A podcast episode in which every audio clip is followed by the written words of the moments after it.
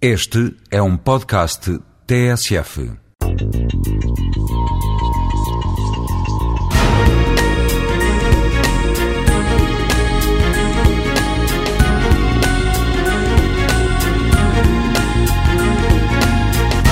Passa-se a vida a falar das vantagens da especialização, que só através dela pode avançar a ciência, etc, etc.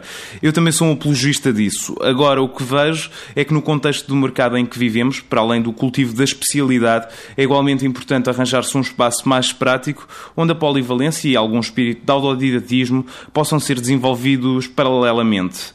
Na minha opinião, a velocidade com que avança o mundo é demasiado vertiginosa para não se reagir. E, e, não precisamos de muito, basta vermos as fornadas que todos os anos saem das universidades e que, devido à saturação, se deixam ficar em stand-by por não encontrarem trabalhos nas suas áreas. Uns, sem mais nada na mira, aproveitam para desistir dos seus sonhos ou, em vez disso, continuar com os estudos. Outros optam por encontrar um meio termo ou adaptam-se às necessidades do mercado, arranjando pescados derivantes ou trabalhos intermitentes para sobreviverem enquanto a sorte não bate. Em qualquer um dos casos, eh, estamos perante uma geração que, mais tarde ou mais cedo, terá de lidar com a mudança e a adaptação.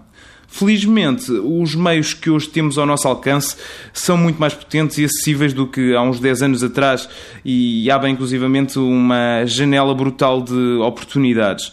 Eu digo isto também por experiência própria, que ao fim de 8 anos de jornalismo, devido à queda bruta dos preços na tecnologia, dei por mim a entrar no mundo do vídeo e autoproduzir um documentário para televisão com um computador que me custou mil e poucos euros, portanto uma edição em casa, e uma câmara semi-profissional avaliada em menos de 2.500 euros. Portanto, que as responsabilidades eh, vão aumentando e o retorno seja cada vez mais fraco é um facto. Mas, por outro lado, também as desculpas para não se fazer nada se vão tornando mais difíceis.